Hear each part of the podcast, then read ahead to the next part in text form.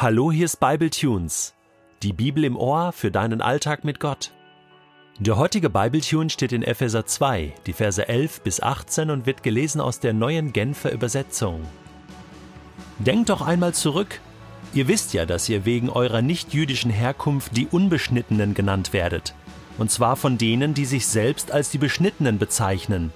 Dabei ist ihre Beschneidung etwas rein Äußerliches, ein menschlicher Eingriff an ihrem Körper. Wie stand es denn früher um euch? Früher hattet ihr keinerlei Beziehung zu Christus. Ihr hattet keinen Zugang zum israelitischen Bürgerrecht und wart ausgeschlossen von den Bündnissen, die Gott mit seinem Volk eingegangen war. Seine Zusagen galten ihnen und nicht euch. Euer Leben in dieser Welt war ein Leben ohne Hoffnung, ein Leben ohne Gott. Doch das alles ist durch Jesus Christus Vergangenheit. Weil Christus sein Blut für euch vergossen hat, seid ihr jetzt nicht mehr fern von Gott, sondern habt das Vorrecht, in seiner Nähe zu sein. Ja, Christus selbst ist unser Frieden. Er hat die Zweiteilung überwunden und hat aus Juden und Nichtjuden eine Einheit gemacht. Er hat die Mauer niedergerissen, die zwischen ihnen stand, und hat ihre Feindschaft beendet. Denn durch die Hingabe seines eigenen Lebens hat er das Gesetz mit seinen zahlreichen Geboten und Anordnungen außer Kraft gesetzt. Sein Ziel war es, Juden und Nichtjuden durch die Verbindung mit ihm selbst zu einem neuen Menschen zu machen und auf diese Weise Frieden zu schaffen. Dadurch, dass er am Kreuz starb, hat er sowohl Juden als auch Nichtjuden mit Gott versöhnt und zu einem einzigen Leib, der Gemeinde, zusammengefügt, durch seinen eigenen Tod hat er die Feindschaft getötet. Er ist in diese Welt gekommen und hat Frieden verkündet, Frieden für euch, die ihr fern von Gott wart, und Frieden für die, die das Vorrecht hatten, in seiner Nähe zu sein. Denn dank Jesus Christus haben wir alle, Juden wie Nichtjuden, durch ein und denselben Geist freien Zutritt zum Vater. Ich weiß nicht, ob du schon einmal in Israel gewesen bist. Ich bin schon einige Male dort gewesen und immer wenn ich durch dieses Land fahre und die Landschaft beobachte, die Menschen dort sehe, dann muss ich daran denken, dass Gott mit diesem Volk Geschichte geschrieben hat. Und zwar über Jahrtausende. Angefangen mit Abraham. Da ging es los. 1. Mose Kapitel 12 der ist das erste Mal in diesem Land Kanaan gewesen und Gott hat ihm gesagt, ich werde dir und deinen Nachkommen dieses Land geben. Aber er hatte auch etwas anderes gesagt, nämlich, dass durch Abraham alle Völker dieser Welt, alle Völker, nicht Juden, die arabischen Völker, alle Völker gesegnet werden sollen. Wenn wir heute dahin schauen nach Israel, dann sehen wir das Gegenteil von Segen. Dann sehen wir Krieg, Unruhen, Ungerechtigkeit, man sucht nach Schuldigen, und auch Israel kann man nicht in allen Punkten davon freisprechen. Und ich bin auch nicht der, der jetzt darüber Gericht hält oder sagt, wie es laufen muss. Aber umso wichtiger ist dieser Text heute von Paulus, dem Juden im Gefängnis, der darüber schreibt und berichtet, was Christus getan hat, nämlich Frieden gestiftet und aus zwei Völkern eins gemacht. Ich liebe diesen Text, denn es kann ja nicht sein, dass es mehrere Völker Gottes gibt, sondern es gibt ein Volk Gottes. Gott liebt alle Menschen. Und er macht da keinen Unterschied. Klar, er hat mal mit Abraham begonnen, und dann mit dem Volk Israel. Das ist das Volk der Verheißung. Paulus geht darauf in Römer 9 noch ein. Das kannst du mal nachlesen. Römer 9, 10 und 11, diese wichtigen Kapitel, die sich gerade mit diesem Thema beschäftigen. Das ist eine gute Vertiefung. Und dort sagt er, Mensch, ich bin so traurig. Israel ist doch das Volk der Verheißung, des Bundes. Sie haben das Gesetz bekommen. Gott hat mit ihnen Geschichte geschrieben.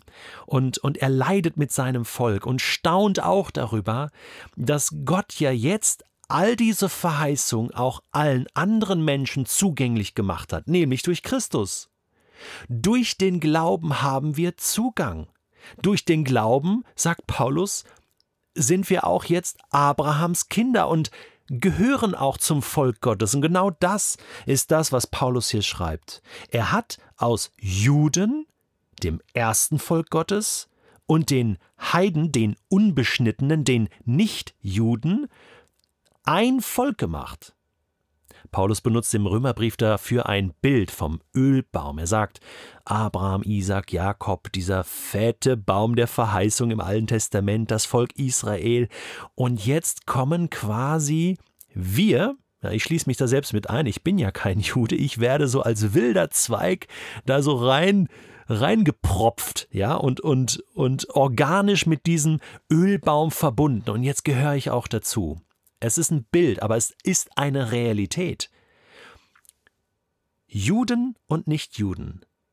Ein Jude und ich als Nichtjude, wir gehören zu dem einen Volk Gottes. Ich habe einen guten Freund, der ist jüdischer Israeli und der glaubt an Jesus. Und es ist so schön, die Freundschaft mit ihm, weil ich weiß, wir gehören zu einem Volk. Da ist nichts mehr, was uns trennt. Kulturell ist er natürlich verwurzelt im Judentum.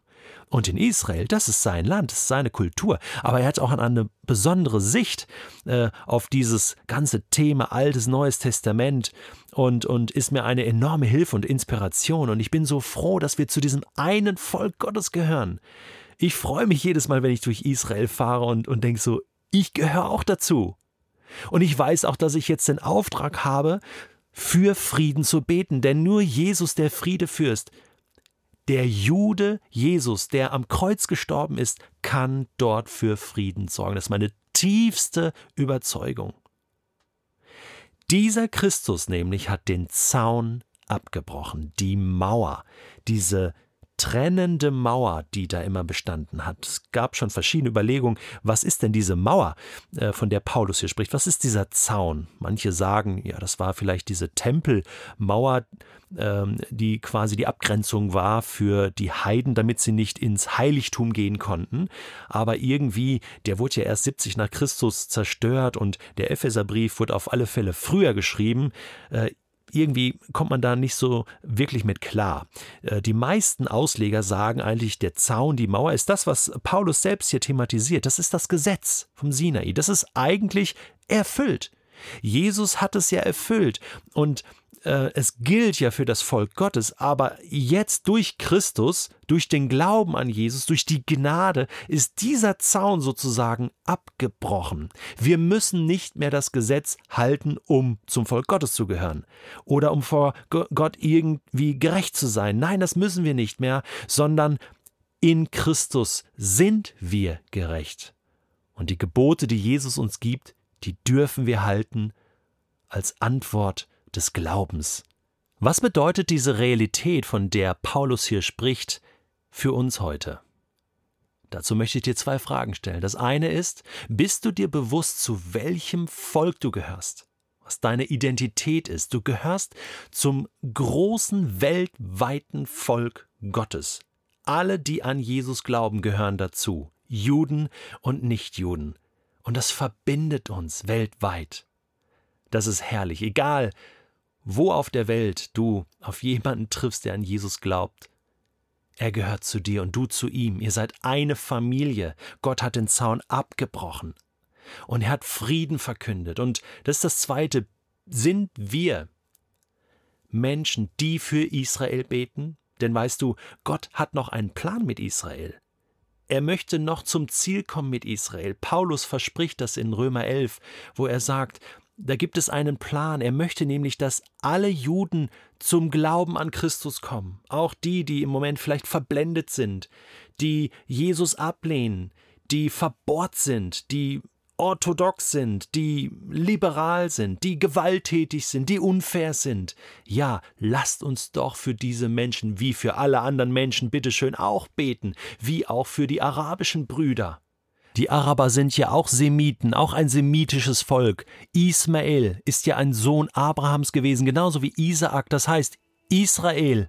Und die arabischen Völker sind Brüder, Brüdervolker. Gott liebt sie beide, Gott möchte sie beide erlösen, Frieden stiften. Der Zaun ist abgebrochen, in Israel stehen die Zäune.